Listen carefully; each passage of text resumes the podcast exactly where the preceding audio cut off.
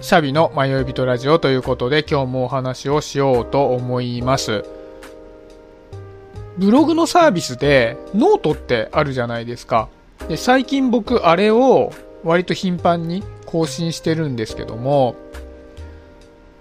ちょっとね、その過去のノートと最近書いたノートのギャップが面白かったので、その話をしようと思うんですね。で、過去と今とって言ってもめちゃくちゃ前って話ではなくて、その過去のあるノートっていうのが、今年の1月30日に書かれたものなんですね。で、最近書いたノートっていうのは、11月の23日に書いたものなので、だいたい10ヶ月間、間が空いて、まあ、更新されたノートのギャップの話なんですけど、なんかそれを見ると、あ、今年1年結構変わったんだなって自分のこう内面性とか変わったんだなっていう風なのを、まあ、ちょっと実感したので、その話をしてみたいなと思うんですけど、まず、1月30日に僕が上げてるノートのタイトルが、なんで投稿するのが怖いんだろうっていうものなんですね。で、中身を見ると、まあこの投稿っていうのは、もう SNS とか、いわゆる1対 N のアウトプット全般が苦手だっていう話なんですけど、だからこういう音声配信とかももちろん含まれてるんですけど、で、それが怖いという旨が、まあ、とうとうと書かれてるんですね。で、まあ、ここに書かれた内容っていうのは、そんなまあ怖い自分っていうのと、で、当時僕がやっていたモーニングページっていう、ノートに自分のこう気持ちとかをつらつらつらつら書いていく習慣っていうのがあるんですよ。で、それ僕また最近始めたんですけど、当時もやっていて、まあ、それをやったら少しだけ変わったことがあったよっていうのが、その時のこうなんで投稿するのが怖いんだろうっていうタイトルで書かれた話だったんですね。でも、この当時はやっぱり変化はあったんだけども、SNS とかそういう1対 N の発信っていうのはすごく怖いままなんですっていう内容のものだったんですよ。で、今度、11月23日に書かれたノートのタイトルが、なぜアウトプットしたいのかっていうタイトルなんですよ。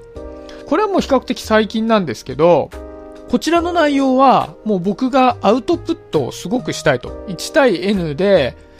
まあ、これも含めてアウトプットをするのがすごく楽しくてやりたいよと。で、それはなんで自分がやりたいと思っているのかなっていう話を書いてるんですね。で、じゃあ、この10ヶ月間の間に僕の身辺に何か大きな変化があったかっていうと、ほとんどないんですよね。やっぱり今年って、まあ世の中的にはすごく特殊な1年だったじゃないですか。やっぱりコロナウイルスの影響で、今までと同じような働き方ができなかったり、同じように人と会うこともできなかったりっていうのはあったんですけど、まあそういったことはまああったとしても、自分の身辺にすごく大きな変化っていうのは、この1年そんなになかったんですよね。で、何が変わったかっていうと、おそらく一番大きいのは、これを始めたことなんですよね。今これが168回目の放送になるんですけど、まあこうやって、あの、毎日毎日音声配信をするっていうのを始めたっていうのが、まあこの1年の一番大きな変化かなっていうふうに思うんですけど、ただ、僕自身、めちゃくちゃ自分に甘いんですよ。だからストイックに何か取り組もうっていう姿勢はほとんどないので、その1月30日にアウトプットが怖いっていうのを投稿したからといって、じゃあ自分がアウトプットを怖くならないように、こう自分に夢中ってアウトプットしようという気はさらさらないんですね。だから、音声配信を始めたきっかけっていうのも別にアウトプット慣れをしたいわけでは全くなくて、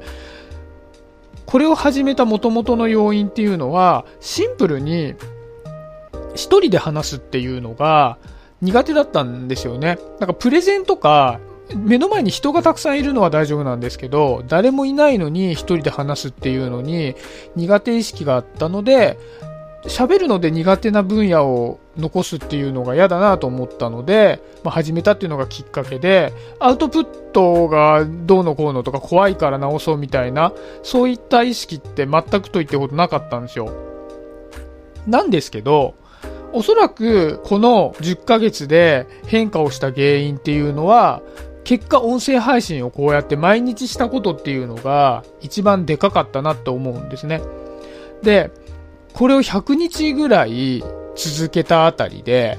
他にもいろんなことをやりたいなっていう気になってきて、これの他にも、まあ、ちょっと更新頻度は低いんですけど、スタンド FM で別の放送をしていたり、ツイッターで新しいアカウントを作ってそっちで投稿を始めてみたり、あとは一度やめてたモーニングページをまた再開してみたり、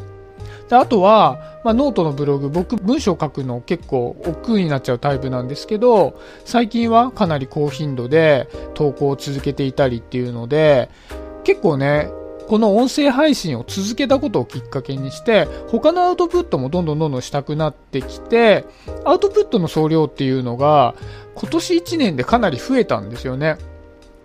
で、増えたことが結果として自分の中での変化を促したんだなっていうのに気づいたんです。で、何が変わったかっていうと、実際僕が当初目当てにしていた一人喋りが上手くなるっていうことに関しては、やっぱりね、自分の喋りを聞いてても、本当にまだまだだなと思うんですね。うわー、ちょっとまだ下手だな、みたいな。なんで、10ヶ月続けて、いやー、やったなと。こんなに上手になったぜ感は、正直言ってないんですけど、そうではなくて、自分の内面の変化っていうのはすごく感じたんですね。で、今まで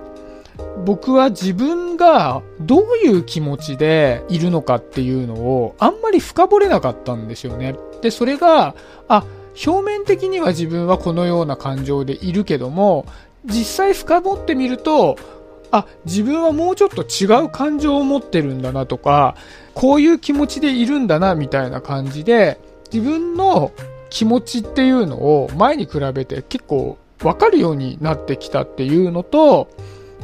あともう一つは自分の気持ちがわかるようになってくると、外側の世界に対する見え方っていうのもかなり変わってきたし、こう細かいことであっても自分の中でのこう気づきに変えられるような風にもなってきたなっていうのは、このね、アウトプットを続けてきた結果としてすごく感じるんですよね。で、そうすると、自分の内面に気づいて、外側の見え方が変わってくると、今度何が起こってくるかっていうと、自分がいろんな人と人間関係を築いていくときに、自分が社会とどのような関係を築いていきたいと思っているのかっていうことにも気づいてきたんですね。で、これがすごく大きな変化になったなっていうふうに思うんです。で、やっぱりこうアウトプットを続けるっていう作業って、毎日やらなきゃいけないと、こう、やらない時に比べて、やっぱりネタを感覚的に探すんですよね。で、ネタを感覚的に探すってことは、自分の身の回りの出来事とか人を前よりもよく見なきゃいけなくなるし、で、そのことによって自分の中での感情の変化っていうのを見逃してしまうとネタがなくなってしまうので、見逃すまいとする姿勢が自然と培われていって、多分そういった内面性のこう気づきとか変化が大きくなっていったんだなっていうふうに思います。なんでね、やっぱりこう、自分がやってみて思ったのは、結果論的ではあるんですけど、何らかのアウトプットを続けていくっていう作業っていうのは、自分のメンタルにおいてもすごくいいことだなっていうのを感じたので、今日はそんな話をしてみました。で、僕ね、あ、結構秋っぽいので、継続性が低いんですよね。だから、例えばじゃあまた来年どういう一年になるだろうっていうふうに考えた時に、この音声配信とかを淡々とずっと続けていったら多分飽きてやめてしまうんで、何かね、変化を少しずつつけながら、またね、新しい自分を発見したり、新しい何かを自分のやりたいこととかっていうのを見つけられていけると嬉しいなと思います。はい、今日はそんなところで終わりにしようかなと思います。今日もありがとうございました。シャビでした。バイバーイ。